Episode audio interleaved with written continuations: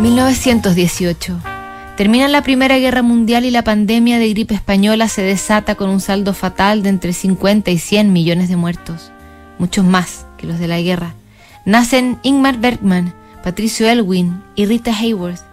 La escritora alemana Claire Goll concreta su debut literario con una novela y un poemario que se publican casi al mismo tiempo. Es el año también en que tiene una affair con el también poeta alemán Rainier Maria Rilke. El romance terminaría, pero ellos seguirían siendo amigos hasta su muerte.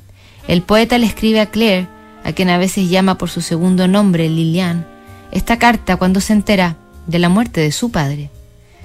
Antes de enviarte lo que tienes delante de los ojos, he roto una carta escrita para ti anteayer por la noche, puesto que no quería decirte generalidades cuando pides mi ayuda.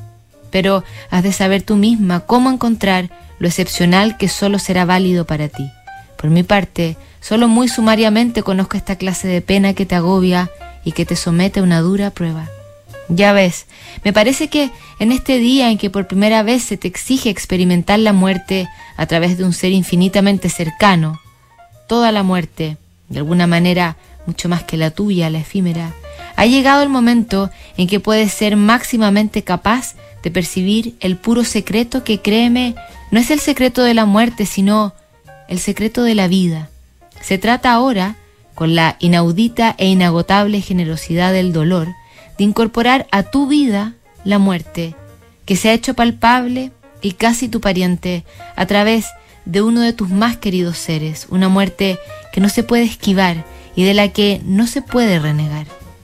Atrae a ti, a la que te espanta, íntima con ella, durante todo el tiempo que te sea posible, no la amedrentes espantándote ante ella como hacen los demás.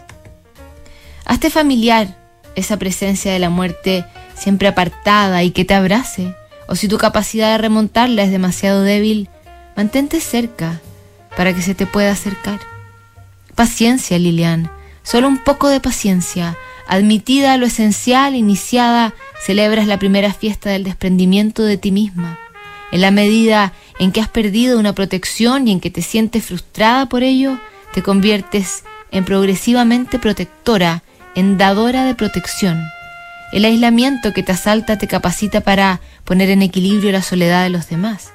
En lo que respecta a tu propio agobio, no tardarás en darte cuenta de que ha dado a tu vida una nueva medida, una nueva unidad de medida en el esfuerzo y en la capacidad de aguante. Solo aconsejo, Lilian, no intento otra cosa que estar cerca de ti mediante estas simples palabras.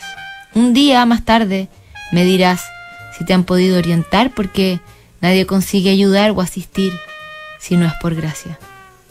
Ocho años más tarde, a la edad de 51, muere Rilke en Suiza. Recién en 1977, habiendo sufrido y huido de la Segunda Guerra Mundial y regresado luego a Europa, muere Claire Goll en París. Revisamos otra carta mañana en Notable.